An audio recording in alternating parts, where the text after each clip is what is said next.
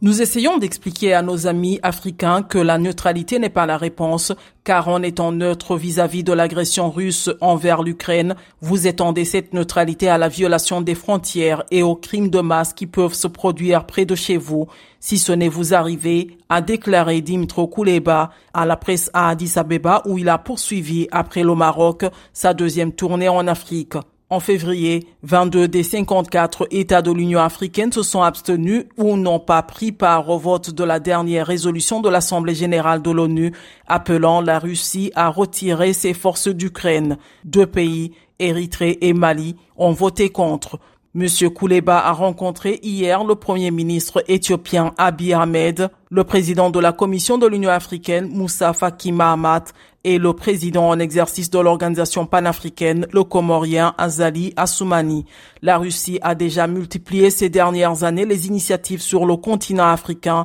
visant à s'opposer comme alternative aux anciennes puissances coloniales.